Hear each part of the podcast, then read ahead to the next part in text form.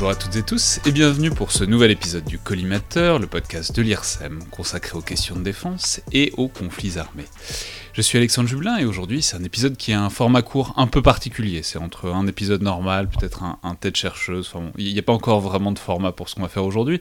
Bon, un épisode qui est dans tous les cas consacré, comme souvent en ce moment, à, la guerre en Ukraine et où on va essayer de traiter d'un aspect qui est très particulier de la guerre qui n'est pas facile à appréhender, ou en tout cas qui, ne l'était pas dans les premiers temps du conflit, à savoir sa dimension cyber et informatique. Alors pour en parler, j'ai donc le plaisir d'être en ligne avec Louis Pétignot, euh, géographe et chercheur au centre Géode, c'est-à-dire géopolitique de la datasphère, de Paris 8, spécialiste notamment des couches basses et intermédiaires de l'Internet, c'est-à-dire des nœuds, des réseaux, des routages de données. Bref, des dimensions très matérielles, parfois un peu sous le radar et pourtant complètement incontournables de l'Internet, notamment en Ukraine, ce qui était euh, le sujet de votre thèse, très récemment soutenue, donc félicitations, et puis bonjour, bienvenue dans le collimateur. Merci et bonjour. Alors, je le disais en préambule, c'est quand même un peu un point d'interrogation. Euh, enfin, en tout cas, ça l'était pendant un moment, cette dimension cyber et informatique de la guerre. Parce qu'on avait l'impression dans les premiers jours ou les premières semaines qu'elle n'avait pas eu lieu, que c'était un angle manquant du conflit.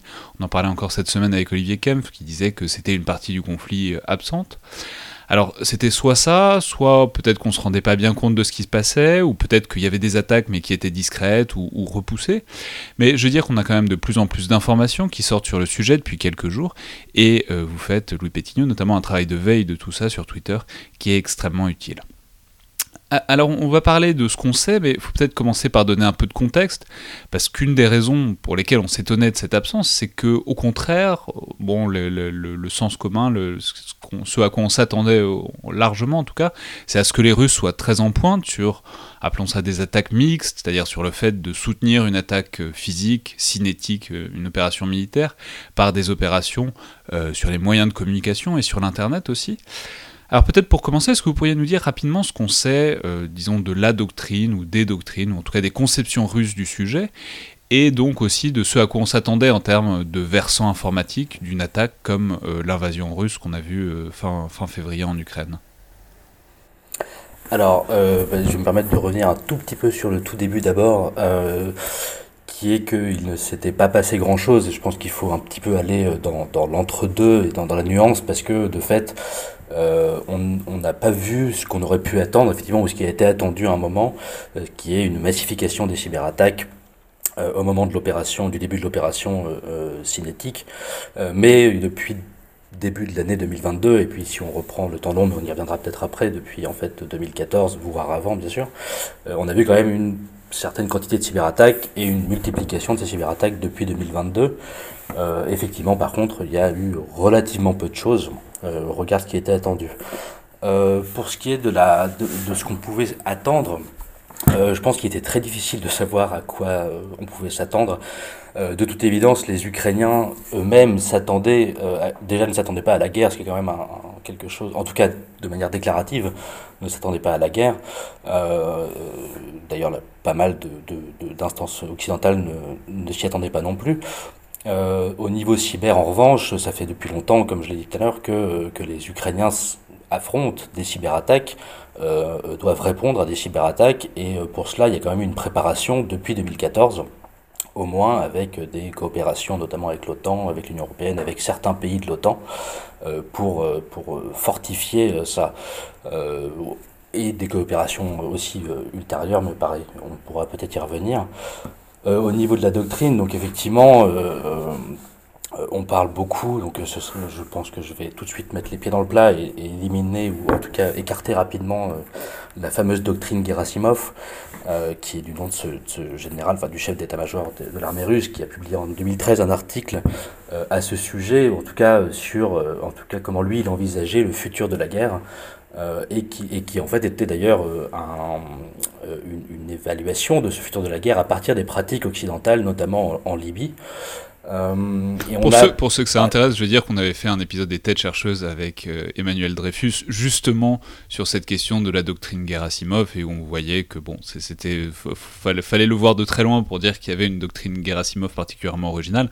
Cela étant, il est vrai que les Russes conçoivent depuis longtemps une intégration de, la dimension informatique et numérique à, leurs actions, mais ça c'est le cas de beaucoup de monde. Mais alors qu'est-ce qui est spécifique chez les Russes? Comment est-ce qu'ils le traitaient, disons? Alors justement, ce qui est intéressant, c'est de... Je, me permets de citer un chercheur que, que j'affectionne particulièrement, qui s'appelle Michael Kaufman, qui, a des, des, qui en ce moment analyse la stratégie russe en Ukraine, et qui, euh, qui, dont, le, dont, dont un, des chevaux de bataille est de dire justement que les Russes font en fait à peu près comme les autres, euh, ce qui est une, une, en tout cas sur cette idée de la guerre hybride, qui est une multiplication des, euh, des moyens de la guerre ou de la guerre par d'autres moyens, pour citer un personnage connu, et que euh, serait relativement en peine de trouver une spécificité à la, à la pratique russe. Alors évidemment, là on parle de guerre hybride, sur le domaine cyber il y a quand même des choses, effectivement, il y a notamment le recours toujours un peu euh, difficile à évaluer, euh, à des groupes euh, privés ou à des groupes proches ou soutenus par les instances russes que sont notamment le FSB, le GRU et le SVR, donc les services de renseignement extérieur, intérieur et militaire. Euh, donc on connaît effectivement cette pratique du cyber euh, et de l'informationnel bien sûr, euh, mais je ne suis pas sûr qu'on pourrait parler d'une pratique extrêmement doctrinale du cyber en matière, en matière d'opération. Alors peut-être appuyons-nous en tout cas sur, sur le passé ou sur le passif, c'est-à-dire bon, si on prend les dernières grandes opérations, enfin les dernières guerres menées par la Russie. Alors, on peut penser à la Géorgie en 2008, on peut penser à l'Ukraine en 2014, peut peut-être penser, je ne sais pas si ça s'applique aussi à la Syrie. Est-ce que qu'est-ce qu'on les a vus faire dans ce, à ces moments-là, dans ce domaine-là? Effectivement, il y a euh, des, des, précédents. Alors la guerre en Géorgie est un exemple assez intéressant dans la mesure où le réseau géorgien n'était pas vraiment armé. Euh, contre ce, type d'opération, euh, où on a vu effectivement une multiplication des attaques diverses et variées d'ailleurs, donc des, défacements. Donc on a vu ces images de sites gouvernementaux ukrainiens, géorgiens, pardon, montrer des comparaisons entre le président de l'époque, Mikhail Saakashvili, et, et Hitler directement. Euh, Donc ils attaquaient les sites internet, quoi. C'est vraiment les sites euh, gouvernementaux et pour euh, remplacer les pages d'accueil. Mais bon, ça c'est vraiment le, un peu la surface en quelque sorte. Oui, oui. après, oui, il y a quand même eu des, des, des dénis de service, donc de faire, pour faire tomber des sites internet directement aussi.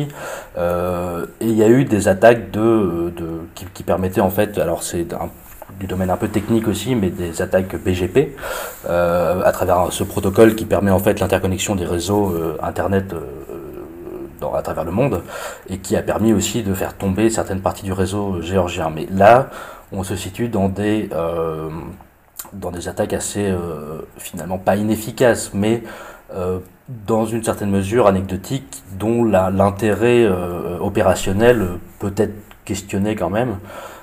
Et pour l'Ukraine en 2014, de la même manière, il y a eu des cyberattaques dès le début de la révolution, en fait.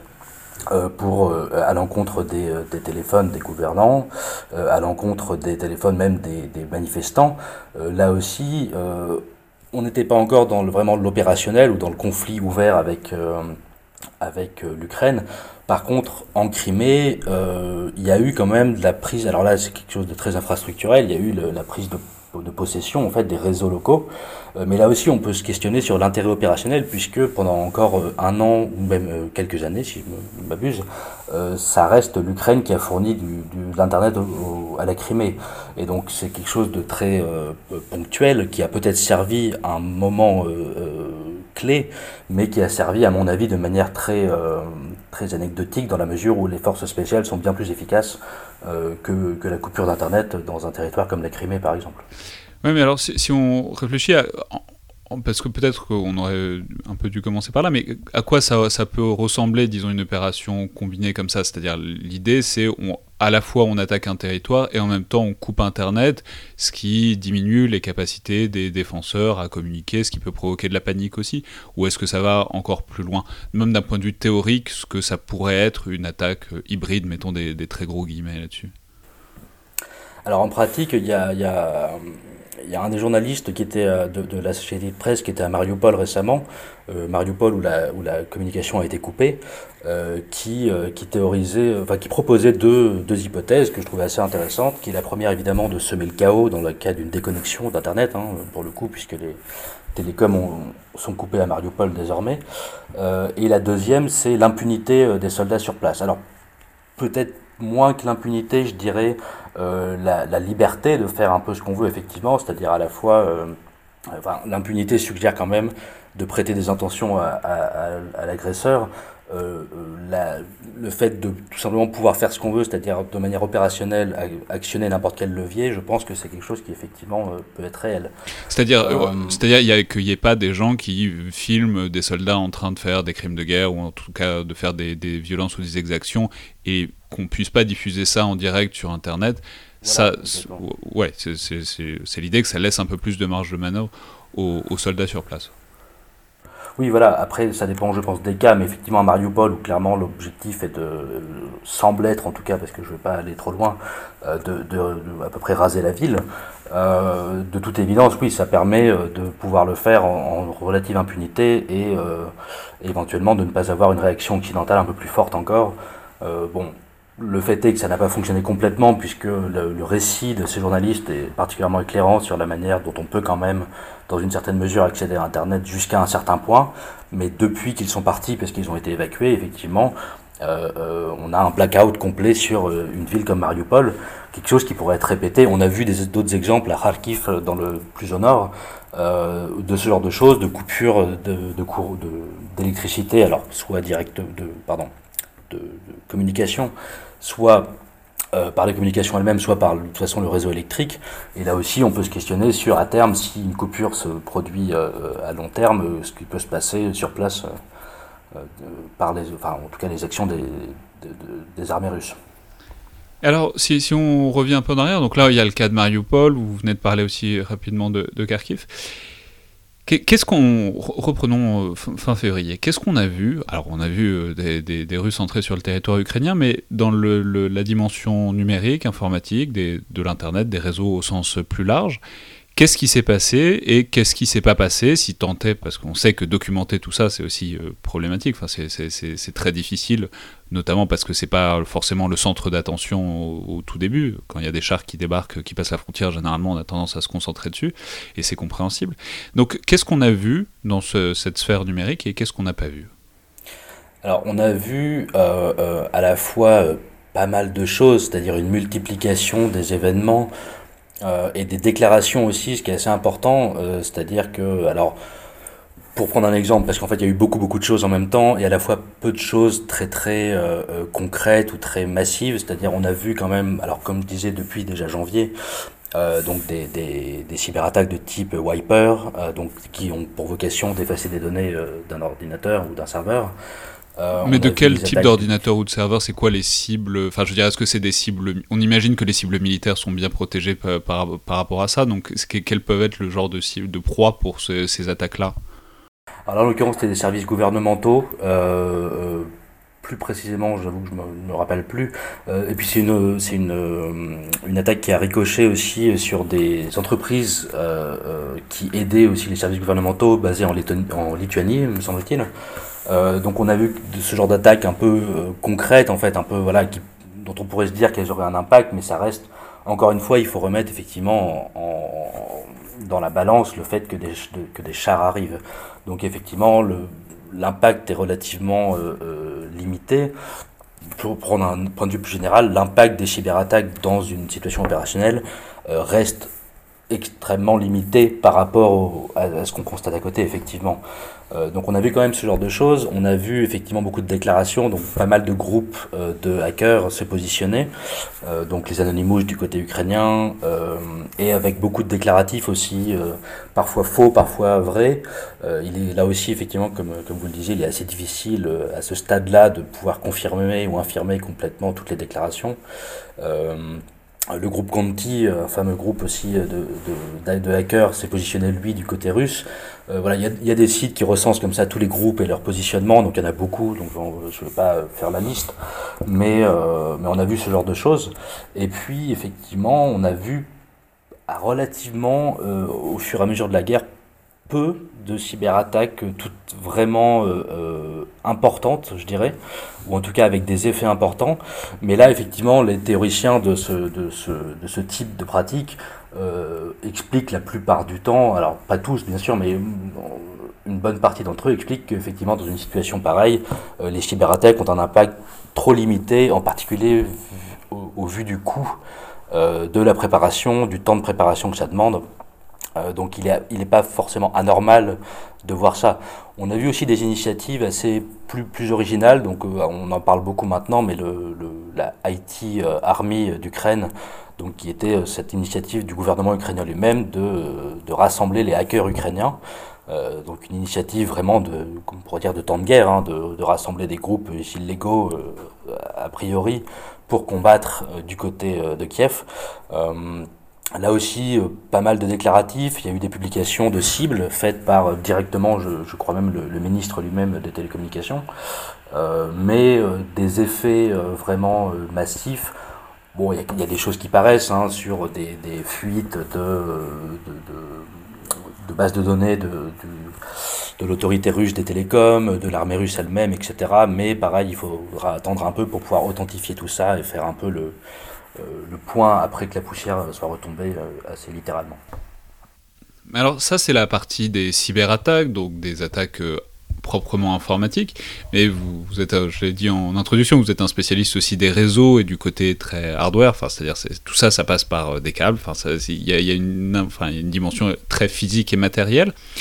Euh, et on peut imaginer, on aurait pu imaginer que les Russes essayent de couper le réseau téléphonique ou le réseau Internet, mais par des bombardements, par des attaques tout à fait cinétiques sur euh, ces nœuds de, communication. Ça, est-ce que ça a eu lieu? Dans quelle mesure est-ce que ça a eu lieu? Et quel effet ça, ça a pu avoir si ça a eu lieu? Alors, bah, effectivement, comme je disais, à Mariupol, par exemple, ça a eu lieu. Ça a eu lieu dans plusieurs endroits d'Ukraine, euh, en tout cas des baisses de connectivité. Euh... Parce que rappelons que la beauté d'Internet, c'est que c'est très distribué, c'est-à-dire euh, les, les, paquets de données peuvent passer par euh, plein d'endroits différents.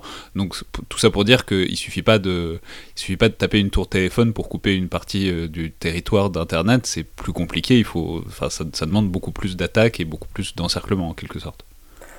Alors oui et, oui et non, puisque évidemment ça dépend des situations euh, de, de, chaque pays en fait ou de chaque territoire. En l'occurrence, l'Ukraine a un réseau extrêmement distribué avec une, un fourmillement d'opérateurs divers et variés, euh, beaucoup d'infrastructures bien réparties sur le territoire. Donc c'est un réseau a priori déjà très résilient. Euh, dans des cas comme plus précis, donc comme Mariupol, effectivement, là, il est, il est difficile en fait de, proposer une, intentionnalité de, l'armée russe elle-même parce que euh, dans le cas encore une fois d'une multiplication des bombardements sur une zone entière, euh, il est probable que possible en tout cas que ce soit un effet collatéral tout simplement et pas quelque chose de visé. Il faudra aussi voir plus tard, euh, mais je vois qu'il y a des cartes qui paraissent de plus en plus des bombardements. Euh, il faudrait voir s'il y a un ciblage des infrastructures. Euh, par contre, effectivement, globalement, on a peu vu ça. Donc, on a vu quand même cette, ce bombardement de la tour de, communication à Kiev, qui a beaucoup fait parler aussi. Mais effectivement, comme vous le disiez, il suffit pas de bombarder une tour pour que soit, tout soit coupé. Et puis, effectivement, euh, il semble pas que euh, la Russie euh, cible particulièrement les infrastructures. Donc, il y a plusieurs hypothèses qui sont proposées par, par, par les spécialistes, notamment des télécoms, pour expliquer ça et par les spécialistes de l'opérationnel aussi euh, dans ce, dans ce genre de cadre et de, et de, de thématique, disons.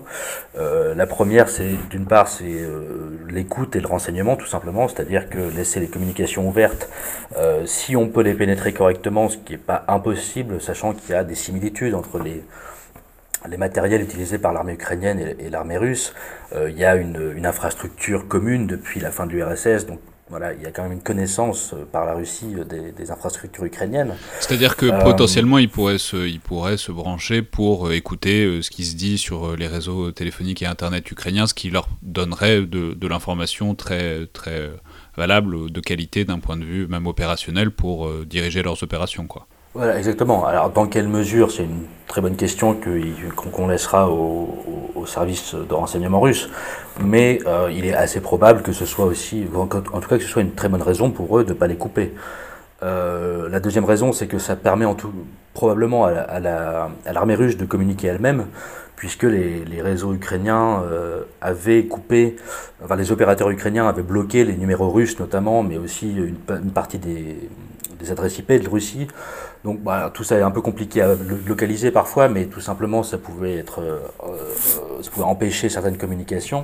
Ça, rappelons que c'est, ça a été une des grandes surprises, enfin bon, en tout cas un des grands points d'interrogation, c'est il semblerait que les communications russes soient assez, assez peu sécurisé dans l'ensemble à l'intérieur de, cette opération et que donc il passe aussi beaucoup par des réseaux pas militaires, pas sécurisés pour plein de raisons, euh, enfin notamment qu'ils avaient Enfin bon, euh, on va pas entrer dans le détail des problèmes des communications russes parce qu'on ne connaît pas grand chose, mais en tout cas, il semblerait qu'ils aient beaucoup communiqué par téléphone et par SMS, etc. Ce qui fait que, évidemment, du coup, ils étaient dépendants des réseaux 3G, 4G, même euh, téléphones ukrainiens pour pouvoir communiquer entre, au sein de l'armée russe, quoi.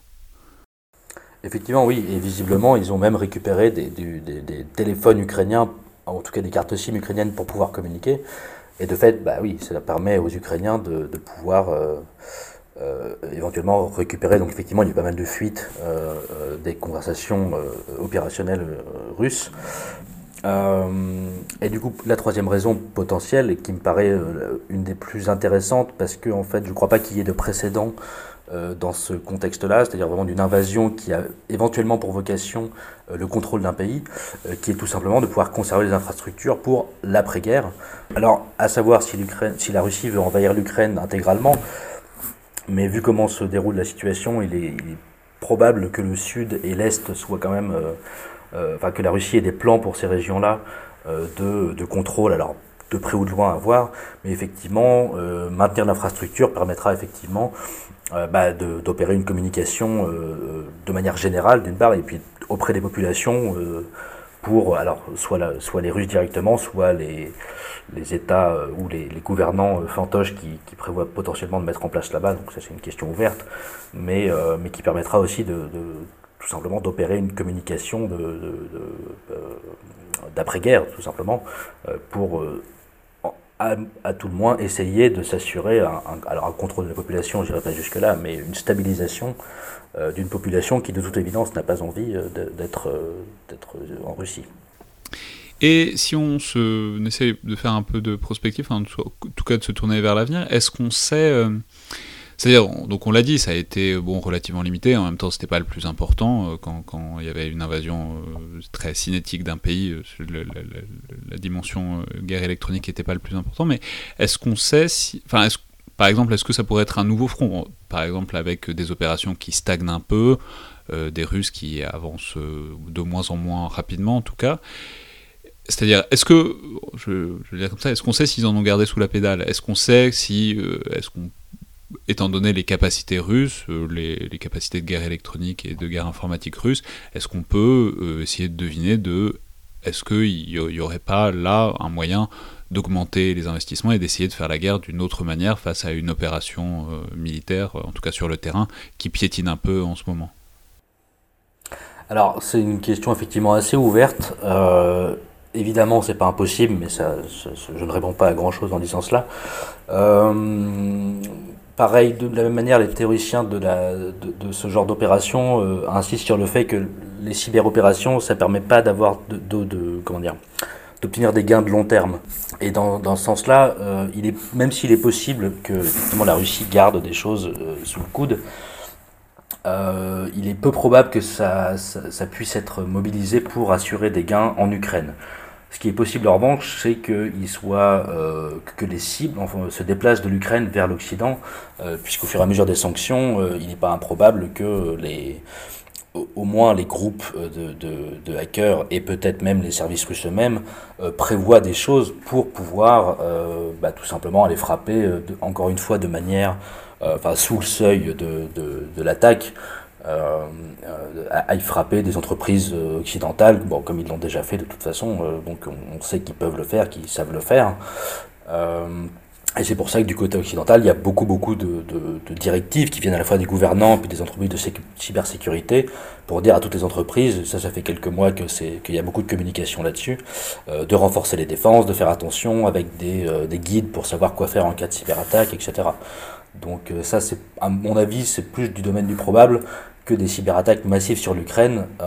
mais là encore, la Russie est connue pour avoir fait des choses assez novatrices en Ukraine, notamment frapper les, les, les réseaux électriques. Mais là encore, ce qu'on a vu, c'est des, gains extrêmement courts. D'ailleurs, pas de gains, euh, on ne peut pas parler de gains, mais des effets extrêmement courts de quelques heures.